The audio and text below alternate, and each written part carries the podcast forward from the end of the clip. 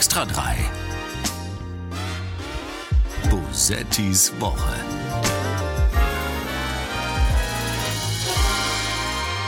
Und wenn ich Bock habe, einen riesen Pimmel ins Feld zu sprengen, dann springe ich einen riesen Pimmel ins Feld. Genau, Freiheit. Wir lassen uns nicht sagen, was wir zu tun haben. Wir sprengen Pimmel ins Feld.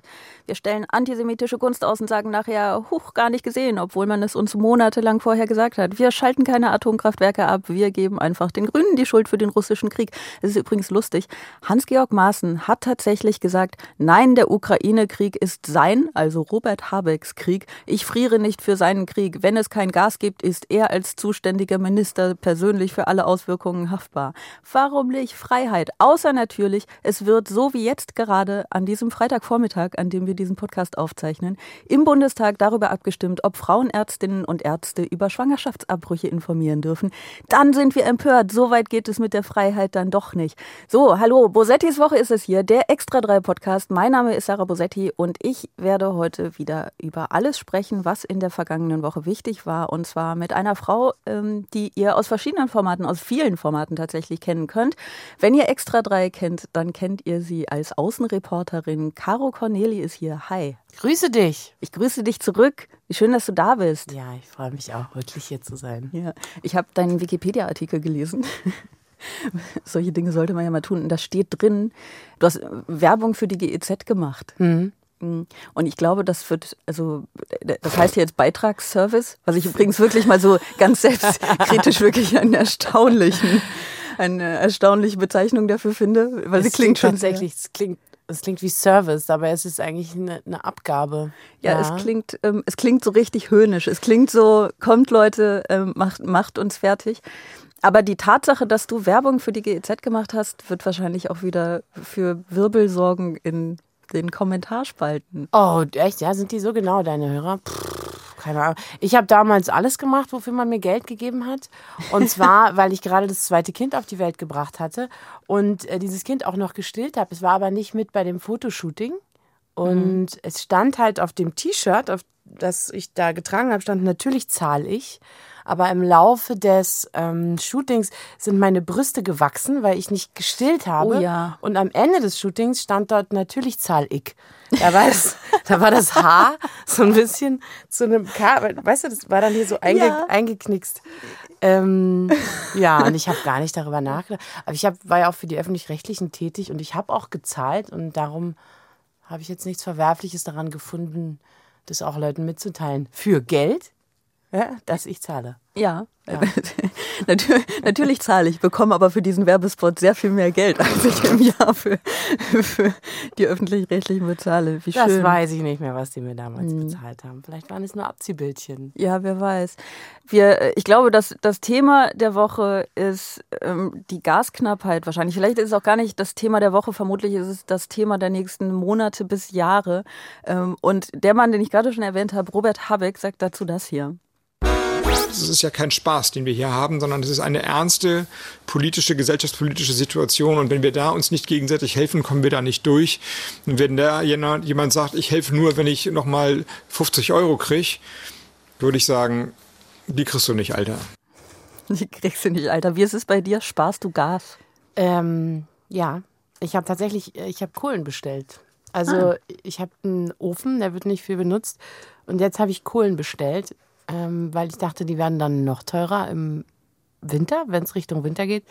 Und jetzt äh, liegen die im Keller und ich werde Tatsache versuchen, mit diesem Ofen die Wohnung warm zu kriegen. Du bist ja wahnsinnig vorausschauend. Ach, das ich bin so eine Mischung zwischen beeindruckt und fast schon. Es ist fast schon unsympathisch. Ich fand es ein bisschen aufregend auch, weil es, weil es ja eigentlich so eine Kindheitserinnerung ist. Aline, gehst du noch mal Kohlen holen, ja? Und dann, weiß vierte Etage rauf, runter. Ähm, das ist, das ist ein Kindheitsding mit einem, mit einem Kohleneimer. Aber das wird hoffentlich so laufen und ich hoffe, dass die Menschen, die nicht die Möglichkeit haben, mit einem alten Ofen zu heizen, andersweitig entlastet werden. Ist, pff, nur weil es jetzt heiß ist, heißt es ja nicht, dass der Winter nicht wieder richtig bitterkalt werden kann. Ja, das stimmt. Ich bin auch im Moment sehr gut darin, Gas zu sparen weil es halt über 30 Grad sind. Ist, ich fühle mich, ich fühle mich super dabei. Ich finde, ich mache das. Ich mach möchte das mal eine schöne Sache sagen, die mir gerade auf dem Herweg, ähm, das war ganz besonders magisch. Also da so, wo Pop und Realität sich auf magische Weise den Finger reichen. ich hab, saß auf dem Fahrrad und habe so eine random Playlist gehört und dann kam von Peter Fox Meine Stadt hat Fieber. Da heißt es, meine Stadt hat Fieber, sie schwitzt und klebt weil es halt heiß ist in Berlin. Ja. Und genau als ich mit dem Fahrrad Friedrichstraße Ecke unter den Linden ankomme, singt Peter Fox aus unter den Linden wird unter den Palmen. und das war magisch. Das war voll schön. Ich kam genau da an und er pop, zing. Oh, Schön. ja. Sehr schön. Aber Ähm, ja, wir bleiben bei Robert Habeck. Wir bleiben, nee, wir, wir, wir bleiben nicht bei Robert Habeck, weil wir müssen, äh, also es gibt ja dieses eine Ding, ähm, dass ich meine Gästinnen und Gäste äh, beleidige zum, zum Beginn. Ne? Und ähm, ich habe darüber nachgedacht, intensiv, eine ganze Woche lang, wie ich dich beleidigen kann. Ähm, das Ding ist, dass wir uns ja noch nicht wirklich kennen. Und dann ist es ja immer so ein bisschen, uh, sie, sie zwinkert mir gerade sehr lasziv zu. Jetzt kennen wir uns. Und dann habe ich gedacht, ähm, wir, äh, du hast mir gestern was erzählt, was für einige Menschen, die zuhören, die ungern zuhören. Es gibt ja mal so Leute, die hören zu, um es, um es scheiße zu finden. Ne? so wie die Hate Leute, Watch. Genau. Ja. Ähm, Hate Listen. Ja. Und die werden, ähm, die werden das als Beleidigung auffassen. Du hast mir mal einen Liebesbrief geschrieben, hast du mir nämlich gestern erzählt. Mhm. Ja. Und du hast den betrunken geschrieben und nicht abgeschickt. Ich lag sturzbetrunken auf der Couch. Ich kam nach Hause von einer Feierlichkeit. Da kam etwas im Fernsehen mit dir. Und dann war, also ich, ich bin als Betrunkener redundant und emotional. Und, und das war ich eben in diesem Moment auch, als ich dich da im Fernsehen gesehen habe und dachte, boah, sie ist so besonders. Sie kann so wunderbar sein. Dann hält sie inne und dann ist sie wieder so wunderbar. Sowas ging mir so durch den Kopf. Habe ich dir tatsächlich einen Liebesbrief geschrieben, ja. Und der endet mit den Worten, ähm, du bist schon eine Bombe. Nicht so schlimm, ja? Ich bin mir tatsächlich unsicher, was ich empfunden hätte, wenn du den abgeschickt hättest. Nein, Ne? das hätte ich doch nüchtern alles nochmal überprüft. Und das wäre mir ja nie passiert. Ich, das war, es ist ein sehr privater dann- Vorgang gewesen. Also grundsätzlich deine Gedanken und Gefühle, während du mich angeschaut hast, völlig angemessen natürlich. Habe ich auch immer, wenn ich in den Spiegel gucke, ist das genau. Ich schaue mich Ja. an und denke, oh, ich kann so wunderbar Die sein. vielen Rechtschreibfehler da drin. Die habe Uh. ich alle drin gelassen. Ich glaube aber, wenn du, wenn du das nicht abgeschickt hast, dann warst du nicht betrunken genug. Nee, ach nee, nee. Da, also das funktioniert ja dann. Man, man, wenn man in die, in sich in seinem sicheren Raum befindet, kann man alles schreiben. Ja. Und man muss natürlich den Schalter haben, dass man es nicht abschickt. Wieso auch? Aber Ja, das stimmt. je weniger du vorhast, es abzuschicken, umso mehr kannst du freidrehen beim Aufschreiben. Ja. Ähm, wir sind schon wieder viel zu fröhlich, ne? Lass uns mal mit. Ach so, lass du wolltest mich doch beleidigen. Ja, die, die Beleidigung war an sich, dass du mir einen Liebesbrief geschrieben hast. Die andere Beleidigung ist, ja, das ist, also es, es gibt Leute, die, die würden das als quasi Armutszeugnis deiner Person sehen, dass du mir einen Liebesbrief schreibst. Bist du so unbeliebt? Nein, ich bin sehr, sehr beliebt, außer bei manchen.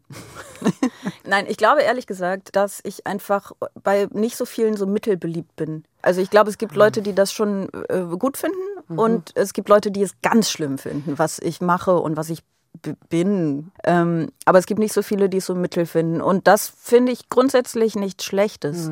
Ich kann auch nicht so gut mit Menschen, die so mittel sind. Du bist nicht so wie Giovanni Zarella. Den finden, glaube ich, viele okay, wenn Ja. er so heißt. Ich habe keine Ahnung, wie der heißt. Aber den aber ich finden, finde auch okay. Genau. Und jetzt ist er italienisch, jetzt finde ich ihn auch voll okay. Und die Vorstellung, okay gefunden zu werden, das ist nichts für wilde, unangepasste Biester wie dich und mich. Das hast du schon wieder sehr schön gesagt. Lass uns mal zu was Unschönem kommen. Ja, okay. Cringe der Woche.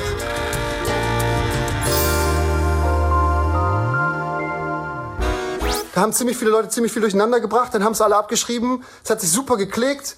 Mein gesamtes Leben zerstört, zehn Jahre Nonstop Arbeit, alles ist kaputt. Finn Kliman war das, äh, wie ja wahrscheinlich viele rausgehört haben, weil das viele, viele gesehen haben. Ihr habt das ja wahrscheinlich alle mitbekommen, dass vor, ich glaube, ungefähr anderthalb Monaten das äh, Team vom ZDF-Magazin Royal ähm, aufgedeckt hat, dass Klimans Verhältnis zu Wahrheit und Moral etwas anders ist als gedacht. Inzwischen ermittelt die Staatsanwaltschaft. Inzwischen ähm, wird das ganze Thema Klima natürlich seit Wochen auch in den Medien heiß diskutiert.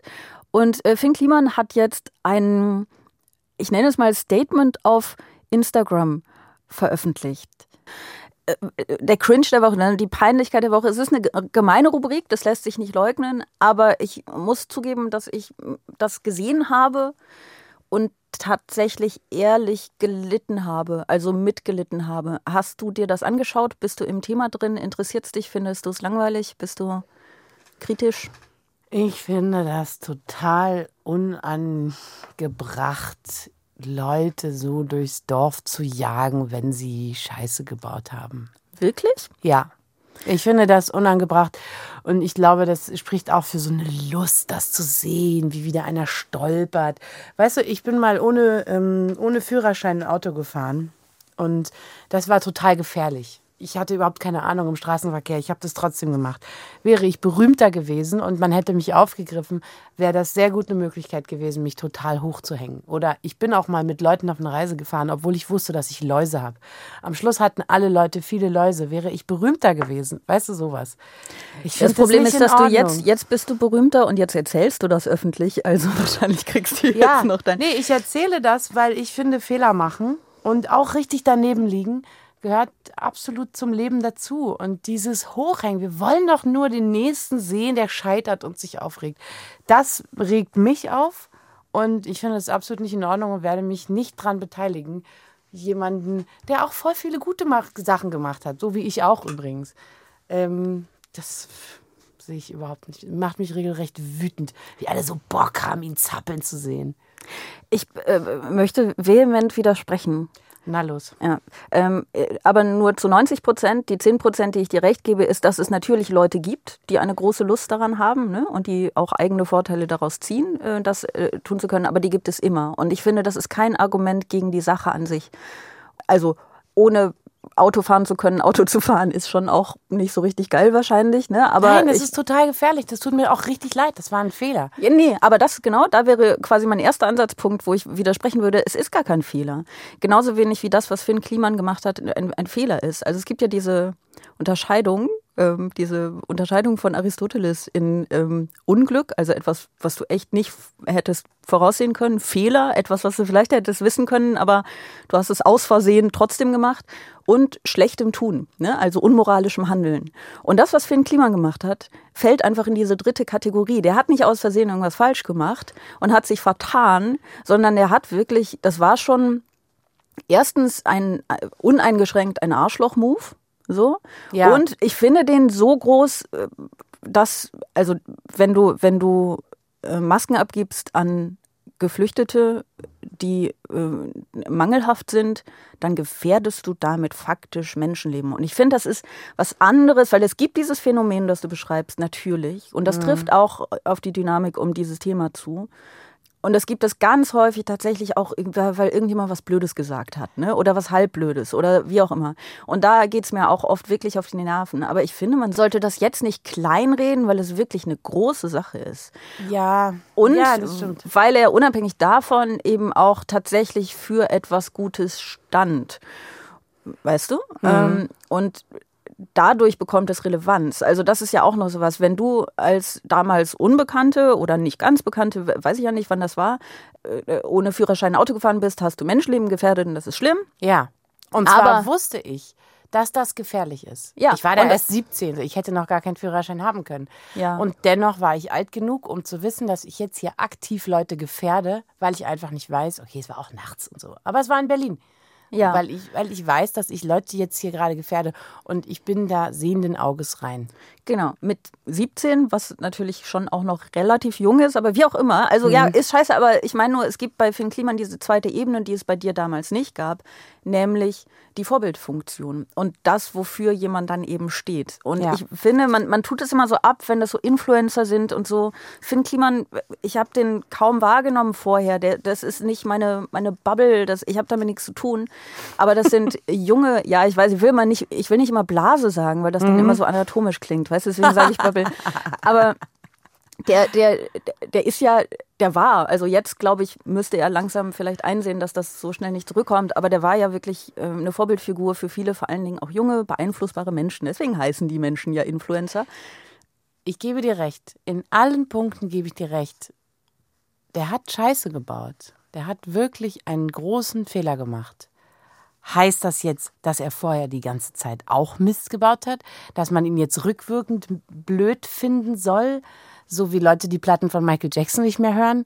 Oder, oder heißt es, dass er in Zukunft auch nicht mehr in der Lage ist, was Gutes zu tun und Menschen zu inspirieren? So, ich sage ja gar nicht, dass das nicht schlimm war, was der gemacht hat. Das, das ist schlimm. Deswegen habe ich bewusst das Beispiel gewählt mit dem, mit dem Autofahren, weil Ne? Oder auch das mit dem Läuse haben und in, in, mit Leuten wegfahren. Das ist schon das mies. Ist richtig mies. Deswegen ja. habe ich dieses Beispiel gewählt.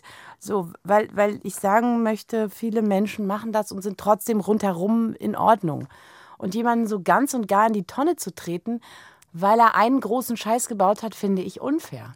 Also ich weiß erstens nicht, ob es wirklich nur ein Scheiß war. Zweitens Okay. finde ich den ähm, Vergleich zu Michael Jackson schief, weil Ja, Michael Jackson ist- ist so diese Frage, das ist wie J.K. Rowling. Kannst du noch Harry Potter lesen oder nicht, wenn die sich transfeindlich äußert? Ja. Das ist diese Frage nach Trennung zwischen Werk und Autor Ganz oder genau. Autorin, ähm, wo das Werk aber erstmal nichts mit der Scheiße zu tun hat, die sie, die sie bauen. Okay, so. da, leider ist der wirklich schief, weil hier hat das Werk was mit der Scheiße zu tun. Sein ganzes, also das, das Werk ist sein Geschäftsmodell, was Ja. in Ordnung ist, solange er es gewissenhaft betreibt. Finn, du machst es mir schwer, Alter. Ich gebe mir wirklich Mühe hier. Oh. Ja.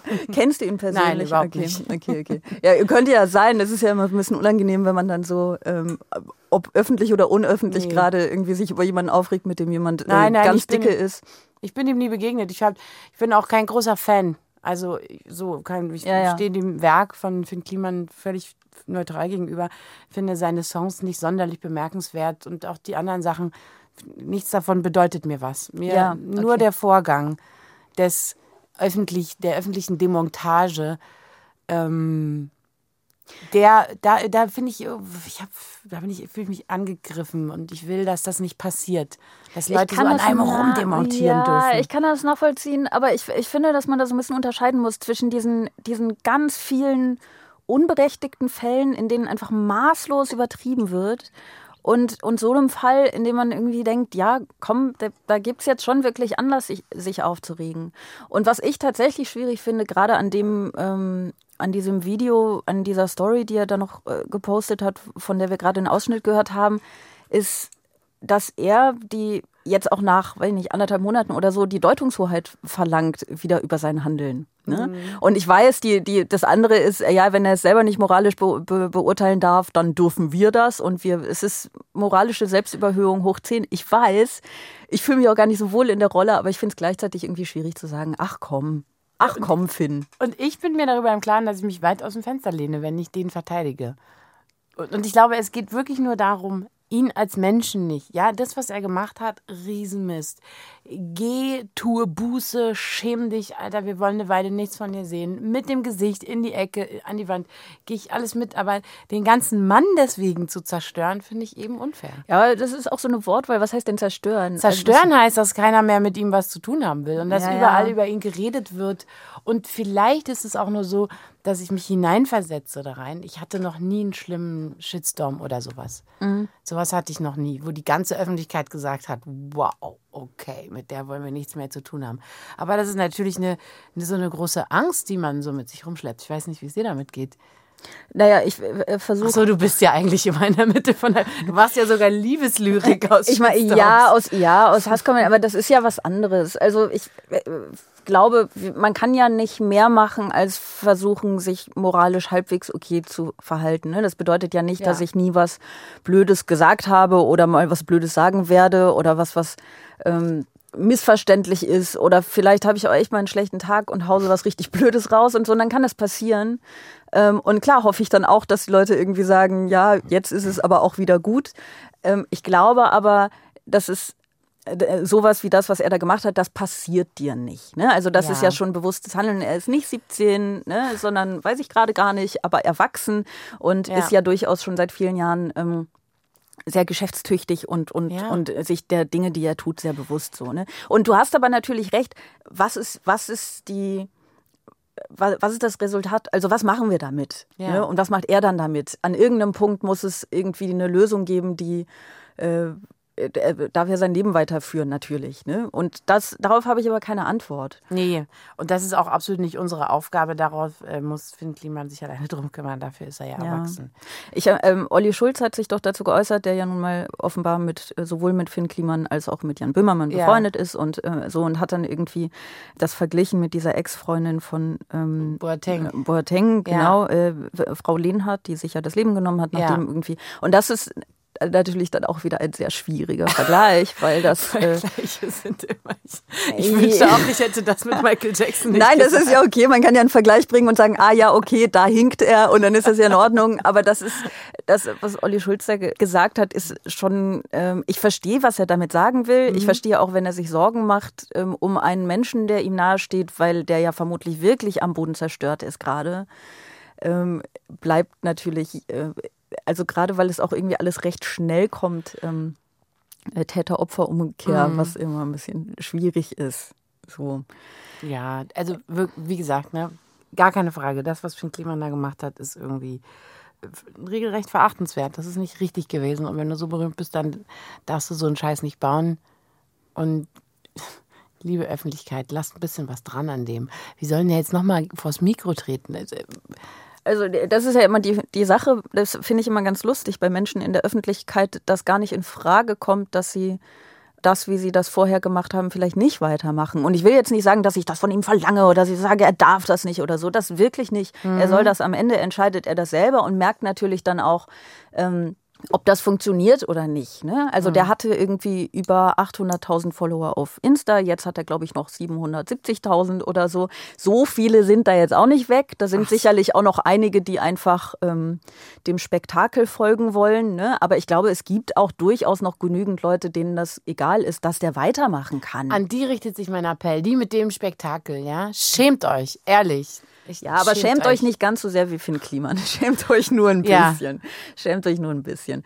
Ähm, also der wird ja, der kann ja auch was, der, der kann ja auch weitermachen. Ich glaube gar nicht, dass das ausgeschlossen ist. Der wird schon genügend Leute noch haben, die sagen, ja, okay, jetzt ist es auch gut. Wenn er aber merkt, dass genau das, was er tut, was ja nun mal wirklich zu großen Teilen basiert auf diesem, hey, guck mal Leute, ich mache was Gutes. Wenn das eben nicht mehr funktioniert, weil er was Schlechtes macht, dann weiß ich nicht, dann Ja. muss er, muss er damit an irgendeiner Stelle umgehen. So. Und ich glaube, das ist, dass wir ihm das nicht abnehmen können. Und ich will es auch nicht, ne? Aber ja. Nee, das muss er jetzt tragen. Ich will es ihm auch nicht abnehmen. Nee, wirklich. Das, also, so weit geht mein Mitleid nicht. Sätze für die Ewigkeit. Deswegen bestimmen wir qua unserer eigenen Kraft, unseres eigenen Selbstbewusstseins, unseres eigenen Willens, wer Extremist ist und von wem wir uns abgrenzen. Wer hat das gesagt? Der hat das gesagt. Also ich höre seit Jahren von den Medien permanent Höcke, Höcke, Höcke. Höcke, Höcke, Höcke.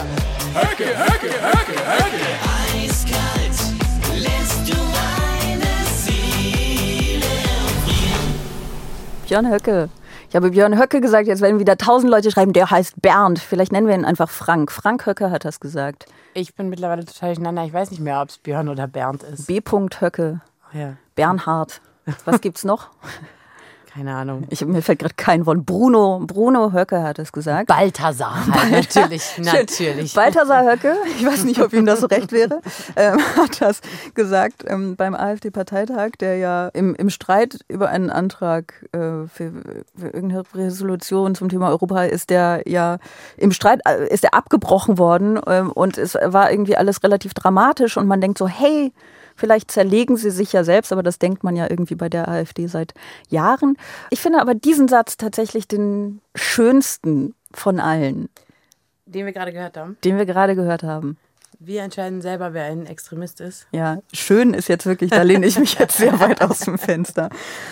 Ja, aber das ist auch nicht nur, dass er sagt, wir entscheiden das selber, sondern er sagt auch, dass diese Entscheidung basiert auf ähm, ihrer eigenen Kraft, ihrem eigenen Selbstbewusstsein und ihrem eigenen Willen. Nicht etwa Ja. Gewissen, Moral und Verantwortungsbewusstsein. Ja. Ich, ich habe gerade schon wieder einen Vergleich damit überlegt, aber ich werde das jetzt lassen, weil dein erster hat auch schon so. Ähm, Oh, es tut mir leid, ich habe ihn so ich halt schon so reingehauen. ähm, mich fasziniert das jetzt gar nicht so. Das wäre jetzt direkt an mir vorbeigegangen. Das ist doch super normaler AfD-Sprech. Wir pff, sagen irgendwas, bla bla bla. Ich habe tatsächlich für die AfD einigermaßen ausgeblendet, besonders in den letzten Wochen. Da schüttelst du den Kopf, eine AfD ausblenden. Nee, Na, nee, nee, mal. ich habe äh, mein, mein, oh, ich hab geweint. Äh, ich war, mh, ich war ein Weilchen in einem Krankenhaus.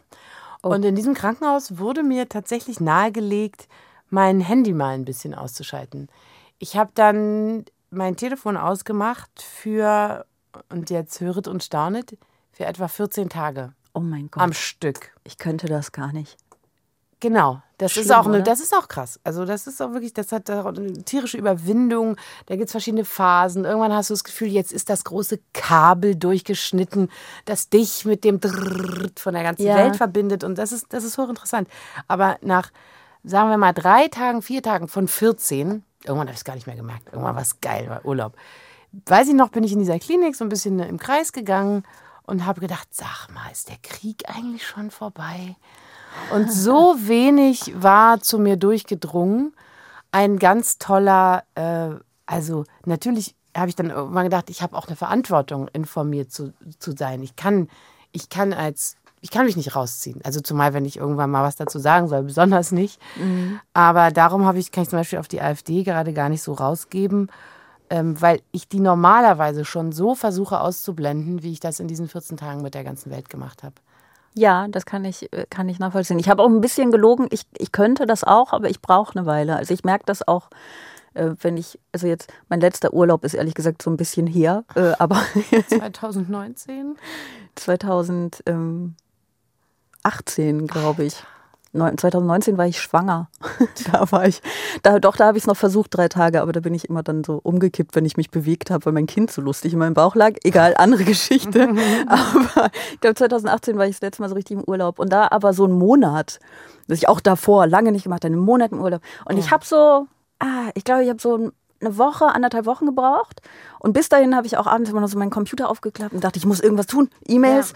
Und irgendwann habe ich den dann so in der Ecke stehen sehen und dachte, warum sollte ich das tun? Weil guck mal, da draußen sind Berge. Und dann war ich, also es ist eine Sucht Ja. und man kann sich entwöhnen, tatsächlich. Ja. Ähm, Und dann ist es tatsächlich fast eine Sucht, das nicht wieder anzu, also das wieder an, da, da zu bleiben. Ich wollte auch eigentlich aus diesem Wunderland gar nicht mehr raus, wo alles, was ich denke, von mir kommt. Und natürlich jetzt so von den anderen Patienten und von den Ärzten, da war schon viel Input, aber nichts von außen. ich bin unsicher, ob ich das könnte auf Dauer und wollen würde auf Dauer, aber irgendwie finde ich es gut. Weil einem, vor allen Dingen, weil man solche Sachen wie die, über die wir jetzt sprechen, natürlich dadurch auch so ein bisschen relativiert. Ne? Also, okay, Björn Höcke hat irgend, Balthasar Höcke hat, irgendeine, hat irgendwas gesagt wieder. Okay, interessiert mich nicht. Wobei das bei der AfD natürlich schwierig ist. Das ist ja das Grundproblem im Umgang mit der AfD, dass man äh, gefangen ist zwischen Empörung und ihnen keine Aufmerksamkeit geben wollen und inzwischen dem dritten Teil, den du auch genannt hast, nämlich Gewöhnung. Also Ja. es ist so, ja, okay. Herr Höcke hat was gesagt. Zugleich ist es aber äh, äh, höchst dramatisch, was er da sagt, und man Ja. darf sich natürlich nicht dran gewöhnen. Ja, das ist wie so ein, ja, das ist wie so ein tobendes Kind. Du siehst es immer im Augenwinkel. Du, tu- du tust dem Kind nicht den Gefallen, auf alles einzugehen, was, was es will. Das wäre wirklich fatal. Aber du weißt auch, dass das nicht immer weiter toben kann, weil dann andere krasse Sachen passieren, die du auch nicht willst. Dann geht So. was kaputt. Ja, und ich bin im Augenwinkel. Ich sehe das Zappeln. Siehst du, das ist ein sehr schöner Vergleich. Ja. Das ist ein schöner Vergleich. Bei dem Kind ist, kommt natürlich hinzu, dass man nicht nur darum besorgt ist, was drumherum das Kind kaputt machen könnte, wenn man nicht Das aufpasst, kannst du eigentlich am besten war Vergleiche auseinandernehmen. Alles klar. Das ist eigentlich deine, Ker deine Kernkompetenz. Frau Bosetti, was leid. können Sie gut? Vergleiche auseinandernehmen? Das ist meine geheime Ja. Berufswelt. Ich Ja. wollte das, ich wollte es nur erweitern, aber ich wollte es eigentlich nur erweitern, aber du hast recht. Du wirst nicht erleben, dass ich hier nochmal was vergleiche bei dir. Das ist mir viel zu gefährlich. Ich habe nur, ich habe ja nur überlegt, dass man ja auch um das Wohlergehen des Kindes besorgt ist. Und bei der AfD bin ich ein ganz kleines bisschen weniger, nur, nur, nur geringfügig weniger besorgt um den, den Zustand der. Ich höre schon auf. richtig. Komm, das tut mir leid. Komm, wir machen weiter. Ja. Sag doch mal was Nettes über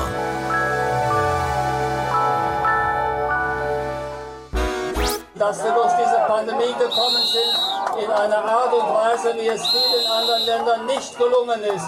Dank Ihrer Leistung ist das gelungen. Diejenigen, die hier gegen die Impfung protestieren, haben dazu keinen Beitrag geleistet. Karl Lauterbach. Sag mal was Nettes über Karl Lauterbach. Er, ist, er hat das Potenzial, irgendwie ganz so auf so eine niedliche Art unterhaltsam zu sein. Er hat das Potenzial zum Kasperle. Also zum sympathischen, nicht jetzt nicht von oben herab, so, sondern so zum so einer, der einen wirklich erheitert. Ist das, ist das ein ehrliches Kompliment? Findest du das was Gutes an Menschen? Ich habe so lustige Bilder gesehen im, im Internet. Da sieht man so ein Fenster, also so eine Wohnung quasi. Du guckst von innen nach draußen und vorm Fenster taucht dann so Karl Lauterbach auf und drunter steht: Ich habe euch im. Stimmt, das kenne ich. Ich glaube, das hat er selber mal geteilt, aber vielleicht äh, lüge ich da. Ich glaube aber schon. Ähm, und das sage ich wirklich reinen Herzens Nettes über Karl Lauterbach, der ähm, hat das Potenzial, sympathisch und unterhaltsam zu sein. Das ist schön. Frage ist, äh, ob das seine Kernkompetenz sein sollte. Wohl kaum. Wohl kaum. Ich hab, das, was wir gerade gehört haben, war ein Ausschnitt einer, ähm, einer Rede von ihm ähm, jetzt am, am Mittwoch, vorgestern in Magdeburg. Da war eine Demo, das haben wir ein bisschen gehört. Ne? Er wurde so eine Mischung aus ausgebuht und äh, be beklatscht auch zumindest ein bisschen. Da sind irgendwie Gab es da einen Applausometer? genau, ich glaube, er hätte nicht unbedingt gewonnen, dann, was immer es da zu gewinnen gab. Ähm, ja, das war eine Demo, da haben irgendwie ähm, Menschen aus, ähm, aus der Pflege, also Krankenschwestern, Pfleger, Therapeuten, haben da ein paar hundert haben da demonstriert und äh, für, für mehr Personal und bessere Patientenversorgung. Und was natürlich wieder in der Diskussion, die jetzt auch kommen wird, völlig untergeht, ist, ähm, dass er ihnen auch wirklich Zusagen gemacht hat und, und äh, die, das Anliegen dieser Demo unterstützt hat. Äh, was aber auch passiert ist, ist das, was er da gerade gesagt hat. Und er hat, das kann man natürlich jetzt nicht sehen, er hat ähm, in zwei Richtungen gestikuliert. Ne? Also er hat quasi einmal zu den Leuten vor seinem, seiner Bühne gestikuliert und sich bei denen bedankt, dass sie Deutschland ganz gut durch die Pandemie gebracht haben. Mhm. Und dann hat er so nach links gestikuliert, sein links, äh, und gesagt, äh, Sie haben keinen Beitrag geleistet. So. Und das ist äh, durch, durch Twitter gejagt worden von Menschen, die der äh, Impfung äh, gegen Corona und vielleicht auch der Existenz von Corona gegenüber, das weiß ich nicht, dem gegenüber kritisch stehen. Das habe ich jetzt vorsichtig genug ausgedrückt. Ne? Oh, ja. und gesagt, hier, ähm, Karl Lauterbach sagt ungeimpften Pflegekräften, ihr habt nichts geleistet. Und mich, mich äh, regt das auf verschiedenen Ebenen auf. Nämlich einmal genau die Ebene, die du vorhin genannt hast bei, bei Finn Kliman, so dieses, man, man nimmt irgendwas und versucht, die Leute zu zerstören. Das passiert ja in unserer gesellschaftlichen Debatte ständig. Ne? Und ich weiß manchmal nicht, ob ich komplett frei davon bin. Ich versuche das so nach bestem Gewissen irgendwie gut zu machen. Aber es passiert von beiden Seiten tatsächlich. Aber da ist es so von der, ähm, von der Corona-Leugner-Seite, der ich mich jetzt eher nicht zugehörig fühle, ich muss aber sagen, dass sie halt nicht völlig Unrecht haben. Also ich glaube, was er meint, ist natürlich nicht, dass die Leute, die irgendwie in der Pflege gearbeitet haben, ungeimpft, dass die, dass die keinen Beitrag geleistet haben, sondern er meint grundsätzlich erstmal die Leute, die gegen die Impfung demonstrieren. Aber kenne dein Publikum. Wenn du auf so einer Demo bist, kannst du davon ausgehen, dass da halt auf beiden Seiten Pflegekräfte zumindest auch sind.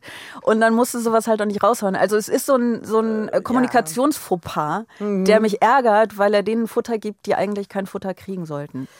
Ja, finde heraus, was du nicht kannst und lass es sein. Karl, ich kicke dich an. ähm, du guckst aus dem Fenster und siehst ihn. Genau.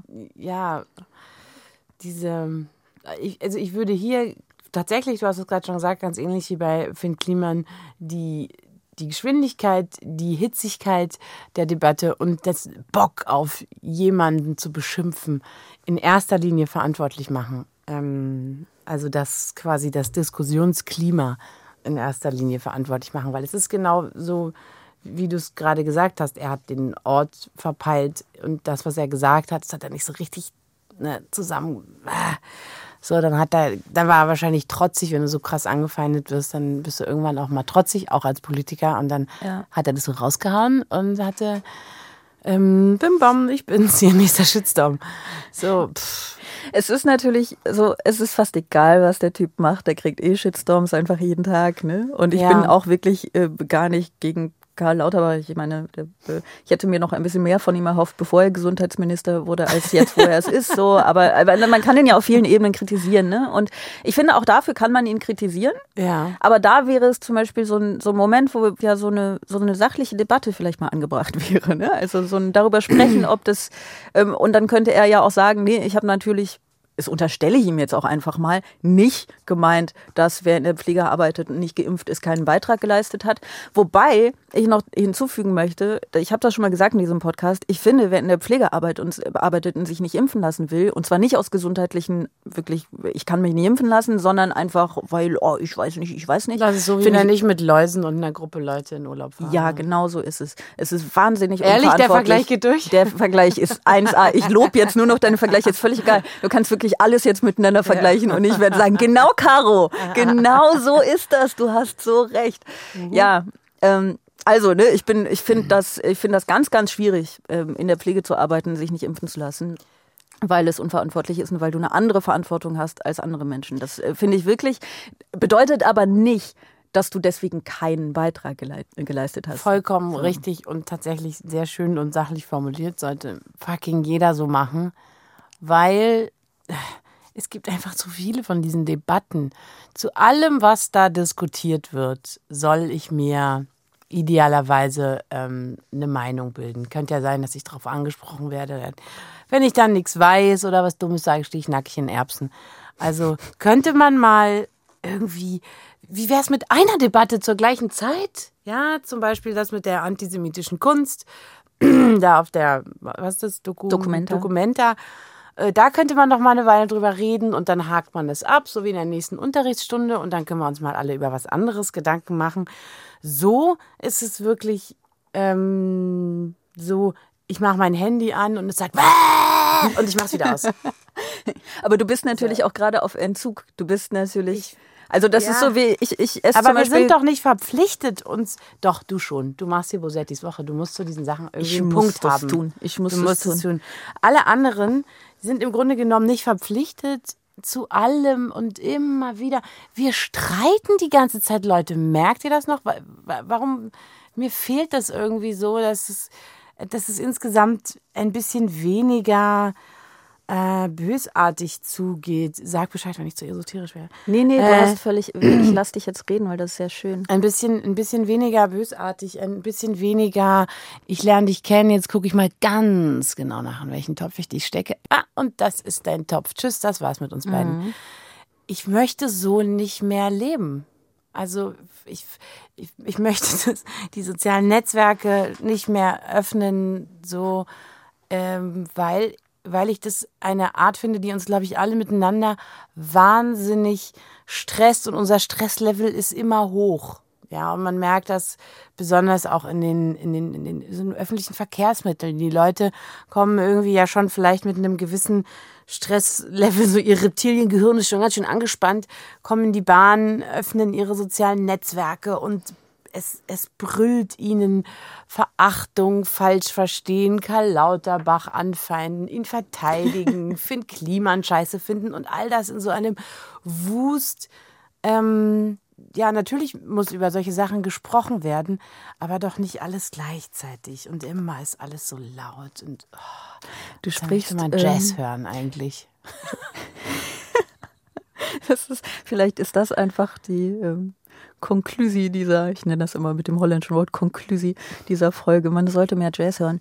Ähm, du sprichst tatsächlich ein bisschen wie jemand, der ähm, ein, ein paar Wochen das Handy aus hatte. Was aber, nee, ich meine das Was im auch Luxus Sinne. ist, muss man wirklich auch sagen. Das stimmt, ja, vielleicht. Aber also ich esse zum Beispiel ja keinen zugesetzten Zucker. Und wenn ich irgendwann mal Zucker esse, wenn ich so einen Schluck Cola nehme, dann so boom, weißt du? Und so, so wirkt das gerade auf mich. Ne? So, du bist, du bist von dieser, dieser Sucht gerade so schön erholt und jetzt kommt das alles. Du hast Frage, habe ich die Verantwortung, mich da wieder voll reinzubegeben? die Frage ist, was voll bedeutet. Oder überhaupt? Überhaupt, ja, nee, du hast schon recht. Die Frage ist, muss man sich, ist man moralisch verpflichtet, äh, sich darüber zu informieren, was auf der Welt passiert? Ich habe keine Antwort darauf. Ich weiß es nicht. Ich habe ein Bedürfnis, das zu tun, aber ich glaube, ich wäre von einem Menschen, der sagt, ich lebe, also jetzt auch nicht abgeschieden im Wald, sondern sagen wir mal in Berlin, aber ich kümmere mich um nichts. Ich wäre auf eine gewisse Weise fasziniert. Ich glaube aber, dass das in der Demokratie nicht funktioniert. Richtig. Und genau so hat es bei mir auch wirklich geklingelt, als ich, was ich vorhin erzählt habe, im Kreis ging und dachte, sag mal, ist der Krieg schon vorbei? Und dann dachte ich, das kann nicht sein, dass du als erwachsene Frau, die auch Teil des demokratischen Prozesses ist und die sich auch für die Menschen in der Welt verdammt nochmal interessieren sollte, hier rumläufst und nicht weißt, ob die Menschen da noch leiden oder nicht. Das, das geht nicht. Ja, wahrscheinlich, nee, das geht nicht. Und ich glaube, es ist auch einfach nicht dasselbe, sich zu informieren was ja die wenigsten tun, ne? Also Ja. ist, äh, und ähm, eine Meinung zu haben. Also Ja. das, äh, man sollte sich, glaube ich, mehr informieren und vielleicht auch manchmal weniger Meinung haben. Das ist wieder der Punkt, an dem ein paar Leute an ihren Tastaturen explodieren werden und sagen, fang du doch mal damit an.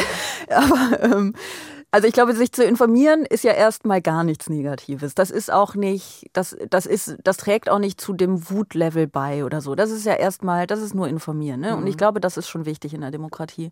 Und die Art der Teilhabe auch in der Diskussion, daran müssen wir auf jeden Fall arbeiten. Und was ich mich frage, weil du sagst, du, du würdest gerne, du willst da nicht wieder rein und so. Was ich mich frage, ist, was machst du denn, wenn die anderen Beteiligten das aber nicht so sehen wie du? Wenn die mich da zurückhaben wollen? Nee, wenn die, wenn die, also zum Beispiel, ne, wir haben über Karl Lauterbach Ja. Gesprochen und ich habe ja gesagt, er hat irgendwie so einmal so nach vorne gestikuliert und einmal zur Seite.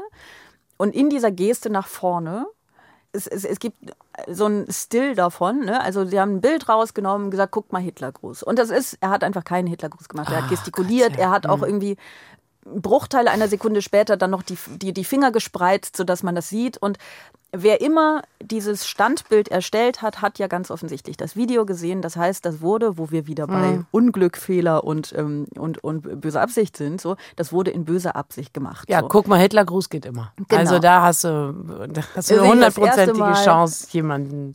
Genau, ist nicht das erste Mal, ist nicht das letzte Mal und es ist ganz schnell widerlegbar. Du musst nur kurz den Ausschnitt angucken und siehst, ah nee, kein Ding. Ja. Aber du weißt ja, wie das ist. Die Lüge und die Wahrheit, Ja. wer da schneller ist und wer Ja. mehr Leute erreicht. So. Das heißt, wenn sowas passiert, musst du, ja, wenn wir jetzt davon ausgehen, dass du als Mensch wieder ne, in, diesem, äh, in dieser Debatte drin bist, musst du ja eigentlich darauf reagieren. Und dann halt zu sagen, ja, okay, Nee. aber ich will, dass wir uns alle lieb haben, das Nee, geht halt nee, dann gar nicht. Für die Arschlöcher bin ich nicht verantwortlich. Ja. Ich bin verantwortlich zu wissen, geht es Tausenden von Menschen schlecht in der Ukraine, was kann man tun? Da fühle ich mich verantwortlich, weil, ne, weil wir alle irgendwie zusammen eine Gemeinschaft sein sollten. Wenn ein Vollidiot aus einer Gestik einen Hitler groß macht, sorry, dann ist ja selber blöd. Ich kann, also, da, Ja, aber die, die, ich- die da- prägen ja die Debatte mit. Entschuldige. ja, das tun sie. Die, die prägen die Debatte mit und zwar auf schlimmste Art und Weise. Aber das ernsthaft, Sarah, ignoriere ich wirklich vollkommen. Du würdest verrückt werden, wenn du dich um diesen jeden einzelnen von diesen Leuten kümmerst. Die sind da und was wir dem entgegensetzen können, ist eine anständige Diskussionskultur, ordentlich zuhören, zu Ende, zu Ende reden lassen. Ich mach das lieb ganz sein. toll. Ich, ich weiß. meine jetzt wirklich so fast schon im Kindersinne lieb sein. So und hoffen, dass man damit mehr ausrichtet. Wenn jemand wie du seine Kraft darauf verwendet, sich mit denen auseinanderzusetzen, kommst du nicht hinterher, die anderen Sachen zu machen, ähm, für die du auch gebraucht wirst. Du Mhm. hast nicht die Kapazität, jedem Spinner den Hitlergruß abzugewöhnen. Also das ist, das geht Genau, nicht. Karl, hör mal auf mit dem Hitlergruß. Unverschämtheit. Nicht Karl, sondern der Nee, ich Typ, der weiß, das, ich weiß. der das manipuliert hat. Ja, das kannst du natürlich. nicht ernsthaft machen. Das ist. Mach mal Handy aus, ey, dann kommst du auch Ich nicht mach mal, ich mach auf jeden Fall. Aber wir, noch, noch können wir nicht. Ich habe nämlich in meinem Handy noch was gesehen. Klatschen vom Balkon. Liebe Kolleginnen und Kollegen, sehr geehrte Sachverständige, ich würde vorschlagen, wir beginnen. Da sitzt er und leitet den Europaausschuss mit seinem kleinen Sohn auf dem Schoß, der das alles ganz spannend findet. Anton Hofreiter, ein Vater, der seine Verantwortung wahrnimmt, ganz selbstverständlich. So sieht es der begeisterte Teil des Netzes. Die einen feiern Hofreiter als Vorbild für andere Väter, die anderen meinen, alles nur Show. Alles nur Show oder großes Vorbild? Oder gibt es vielleicht eine dritte Möglichkeit? Ja, es gibt absolut eine dritte Möglichkeit. Ein großes Vorbild, pff, keine Ahnung, sollte im Grunde genommen normal sein, dass auch Väter da irgendwie sich mal drum kümmern. Ich habe oft genug die Kinder irgendwo mit hingeschleppt. Ähm, Wie viele hast du? drei. Zehn. Das wäre jetzt ein lustiger Anfang. Ich habe 13. Ab und zu muss ich sie mitnehmen. Okay, drei. Ja, die sind jetzt auch schon so alt. Also mein, die sind so alt, die helfen mir. Ne, die sind, meine großen Kinder sind 15 und 19. Da, Mhm. da ist nicht mehr viel mit auf den Schoß setzen. Aber äh, Anton Hofreiter hat offenbar keine andere Möglichkeit gehabt oder so. Ich finde, man kann das völlig ignorieren. Ist doch okay, hat da halt ein Kind auf dem Schoß. Das, das wird doch erst dann aufregend und spannend, wenn alle sagen, "Hey, guck mal, Kind auf dem Schoß. Wenn Anton Hofreiter einfach ein Kind auf dem Schoß hat und trotzdem konzentriert bei der Sache ist, muss man das doch gar nicht erwähnen. Ja, also es gibt natürlich diese Vorgeschichte ähm, mit Frau Henfling. Oh, die, wahrscheinlich ähm, kenne ich die Vorgeschichte nicht. Mm, Also jetzt nicht, ich weiß nicht, ob es, ob man es als Vorgeschichte titulieren sollte, aber es, äh, vor ein paar Jahren wurde doch mal ähm, Frau Henfling aus einer Landtagssitzung ausgeschlossen, Weil weil sie sie, gestillt hat. weil sie ihr Baby dabei hatte. Ähm, genau. Ich weiß nicht, ob sie gestillt hat, aber weil ihr Baby war da, wie auch immer. Und deswegen wird es ja jetzt auch gesagt, ist es jetzt ein Statement oder nicht? Ich hätte es ja damals ein krasses Statement gefunden, wenn einfach am nächsten Tag alle ihre Kinder mitgebracht hätten. Das hätte ich ein cooles Statement gefunden. Ja, aber zum Beispiel der Bundestag hat äh, ganz hier um die Ecke einen wunderbaren Bundestagskindergarten. Ähm, warum sollte man? So in der Not, wenn es nicht anders geht, dann hast du halt dein Kind auf dem Schoß.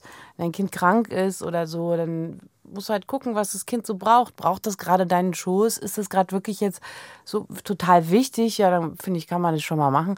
Ansonsten tut man sich ja selber einen Gefallen, wenn man Arbeit und Kinderzeit irgendwie trennt, weil jeder, der das schon mal gemacht hat, weiß, dass es einfach konzentrationsmäßig schwer zu machen ist. Und Anton Hofreiter war vielleicht auch nicht hundertprozentig bei der Sache, weiß ich Ja. nicht.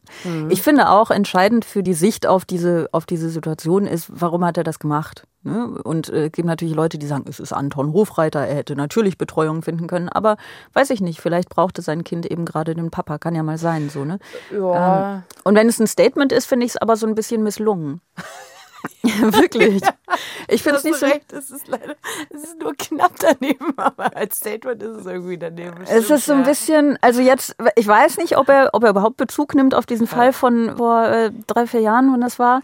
Ähm, aber wenn, dann ist er halt irgendwie drei, vier Jahre zu spät. Wobei zu seiner Verteidigung, sein Kind ist, glaube ich, 15 Monate alt oder so. Also ich weiß nicht, ob Aber- er noch eins hat, aber das Sorry, hätte er hast du schon können. folgende Möglichkeit in Betracht gezogen? Das Kind könnte auch voll geil auf die Öffentlichkeit gewesen sein. Aha.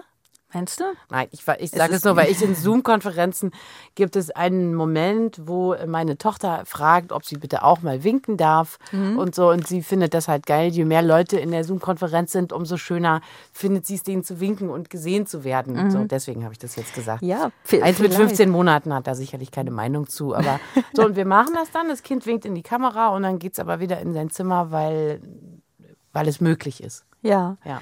Ich finde das auch grundsätzlich ganz gut, die Verantwortung einfach diesem 15 Monate alten Kind zuzuschieben.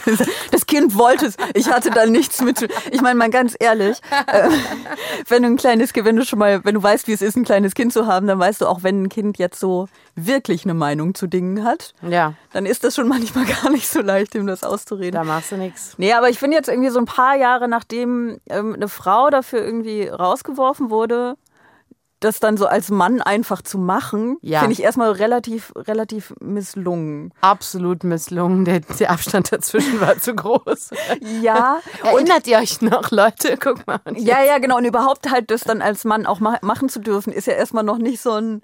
Es hat fast was Höhnisches. Ne? So, äh, die wurde raus, hier, guck mal, ein paar Jahre sind vergangen, hier bin ich. Aber das weiß ich eben gar nicht. Ich weiß nicht, warum er das gemacht hat. Ähm, wenn es ein politisches Statement ist, ist es natürlich auch immer die Frage, inwiefern man, es, man seine eigenen Kinder da äh, involvieren sollte. Wollen wir es ignorieren einfach?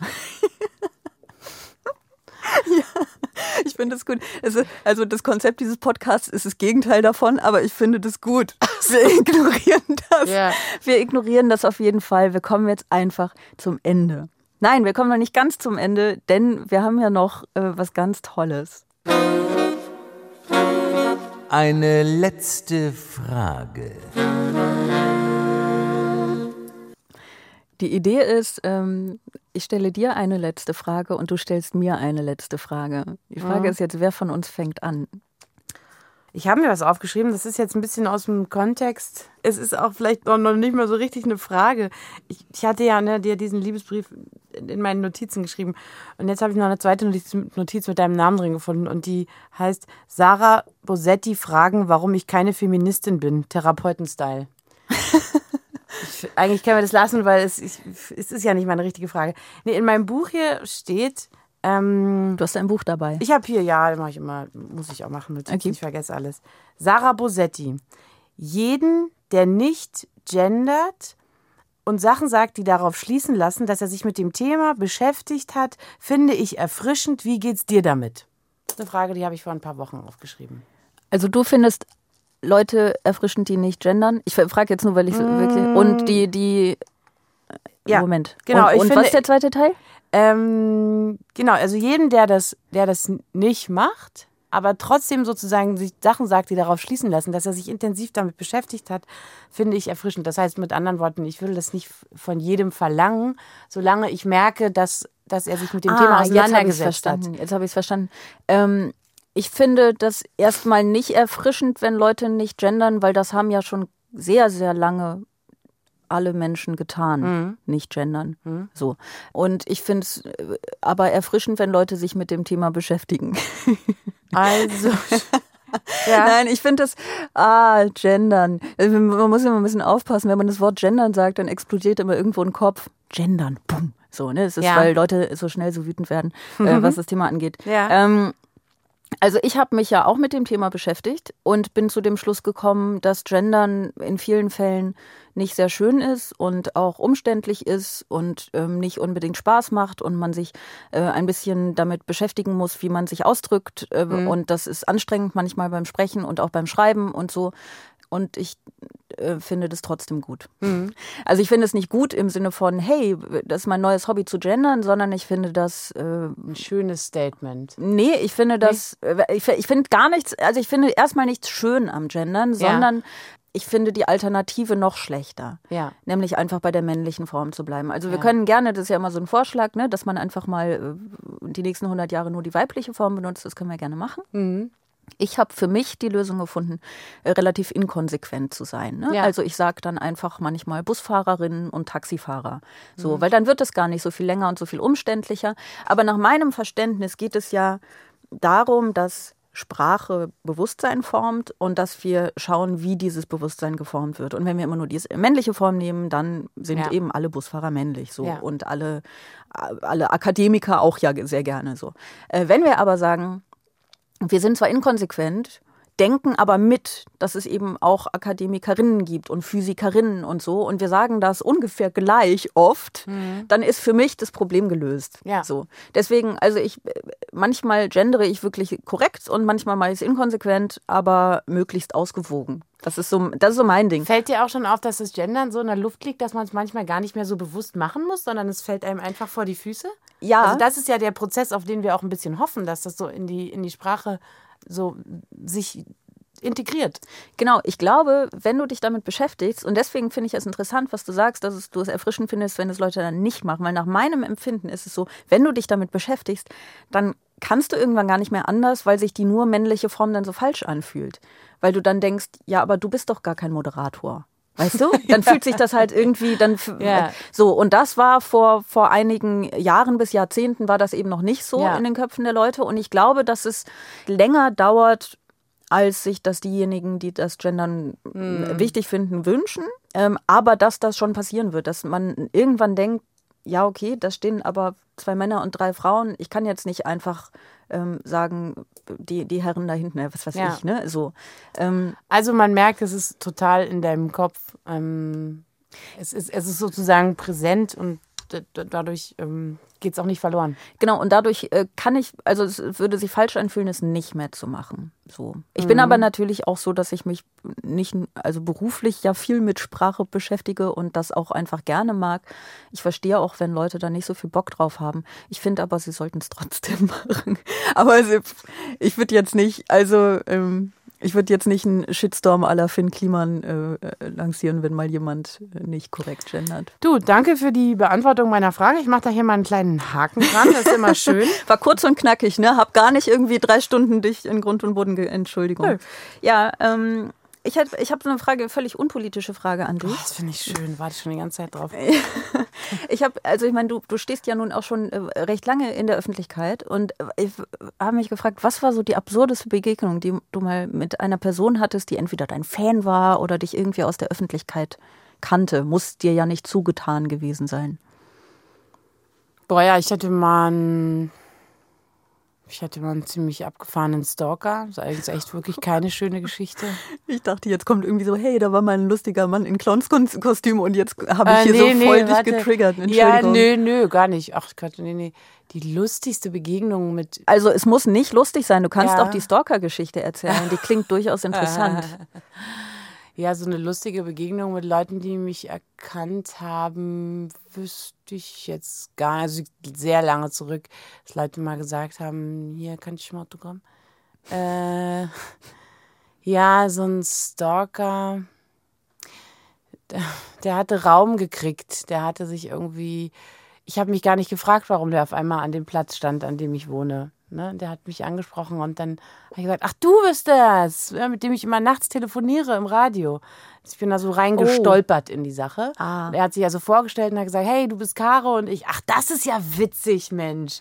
Ich wohne hier und jetzt stehst du hier. Das ist ja Oh krass, okay. Und we- weiß, ich bin da so reingestolpert und der ist mir ziemlich lange am Arsch kleben geblieben auf so dermaßen unangenehme Weise, dass ich zwischendurch zu Hause ausgezogen bin mit meinen Kindern, weil auch die Polizei mit ihrer ähm, mit ihrem Abstandsding wie fällt gerade nur Restraining Order ein, ähm, Ja, ihrer einstweiligen Verfügung, so heißt das, glaube ich.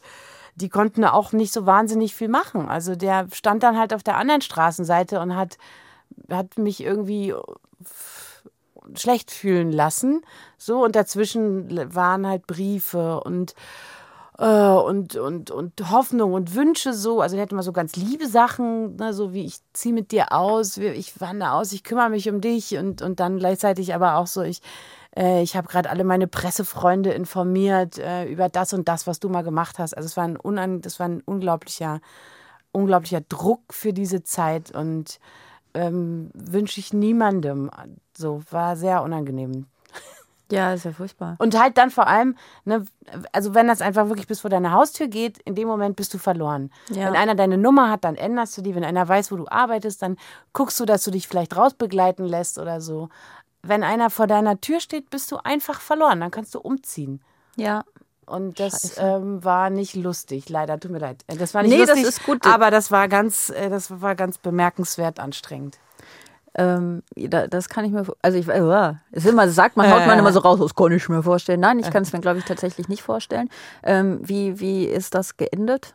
Ähm, pff, war dann, weiß ich nicht, hat irgendwie, glaube ich, aufgegeben. Ist aufgegeben, okay. Ja. Und du warst aber umgezogen, das heißt, du. Nee, nee, nee, nee, nee. Ich bin nur, ich bin nur ein paar, zwei Wochen zu meiner Ah, Mutter okay. mit meinen Kindern. Nee, ich bin nicht umgezogen, deswegen. Ah, ich dachte, du wärst richtig, richtig weggezogen. Nee, nee. Was ich verstehen würde, weil ich sonst, glaube ich, immer so ein bisschen im Kopf hätte, der, der weiß ja jetzt nach wie Ja. vor und der ist, ne, so. Nee, es, unangenehm war es nachher ins Radio zurückzukehren, weil äh, der war ja sozusagen einer meiner Hörer, mit dem ich auch ausgesprochen oft nachts telefoniert habe. Es war eine Call-In-Show. Ich habe ein Mhm. Thema ausgegeben, Leute haben angerufen zu dem Thema. Und er war einer meiner Hörer. Ähm, und dann hatte ich so das Gefühl, auf so eine ganz cringige Art abgehört zu werden. Ja. So, weißt du? Nicht Leute, die halt am Radio sitzen und sagen, ach, ist interessant, da rufe ich mal an, sondern so, weißt du, der so krass am Radio klebt. Mhm. Und diese Präsenz habe ich dann so mitgespürt und musste die, äh, und also als ich dann wieder auf Sendung gehen konnte, da mussten auch ein paar Wochen vergangen, Tatsache. Ja, shit. Ähm, da da habe ich den so, habe ich den so gefühlt noch und musste das dann irgendwie so ein bisschen abschütteln. Ich, ich weiß gar nicht mehr, der war dann irgendwann nicht mehr da. Na, immerhin. Aber das, äh, das stelle ich mir wirklich schlimm vor. Dieses, äh, also das vor der Haustür stehen stelle ich mir schlimmer vor als, als alles andere, aber auch Mhm. dann so in deiner Arbeit, zumal ja ähm, Projektion eine ganz große Rolle spielt in, Ah, in dieser Situation. Ne? Ja, ich wollte mal was total ungewöhnlich Kluges sagen, was noch niemand vor mir wusste. Nein, aber ich meine so, du, du, du weißt dann ja, was immer ich sage, wird er so oder so interpretieren. Ja, und genau. das, äh, und das konnte ich nicht abstellen, diese äh, furchtbar. Hm. Menschen, die Macht über andere Menschen haben, sollte, äh, das, soll, das sollte nicht so sein. Ähm, schlechte Laune am Ende dieses Podcasts zu Nein, haben, nein, ist, nein. nee, ist tatsächlich Ist gut? Konzept des Podcasts. Oh, ich habe so. vergessen, das Ah. am Anfang zu sagen. Das Ah. ist eigentlich, wollen wir immer gerne, dass jemand weint, aber ich möchte Ja. jetzt ungern dich noch, dich noch völlig zum Weinen bringen. Kein Problem. Aber ähm, wir, wir, wir kommen tatsächlich zum Ende. Bosettis Woche war das. Ähm, wenn ihr diese Folge sehr, sehr gut fandet, dann dürft ihr wie immer euer Lob schreiben an bosettiswoche.ndr.de. Wenn ihr sie so mittel fandet, ähm, nee, dann eigentlich auch schon nicht. Und wenn ihr sie wirklich schlecht fandet, dann dürft ihr auf gar keinen Fall an Dann haltet die Fresse. Habt ihr mich verstanden jetzt? Danke, Caro. Danke auch, dass du hier warst. Das war sehr schön. Vielen ja, Dank. fand ich auch. Sehr schön. Wenn ihr ähm, nächste Woche geht es mit Maxi Schaffroth weiter. Wenn ihr eine Frage, eine letzte Frage an Maxi Schaffroth habt, dann könnt ihr die ähm, mir schicken per Mail an bosettiswoche.ndr.de. Wenn nicht, dann macht ihr das einfach nicht. Dann abonniert ihr diesen Podcast und wir hören uns nächste Woche Freitag wieder. Bis dann. Okay. War es das? Ja. Ja. Dann, dann wünsche ich ein schönes Wochenende. Extra 3. Bosettis Woche.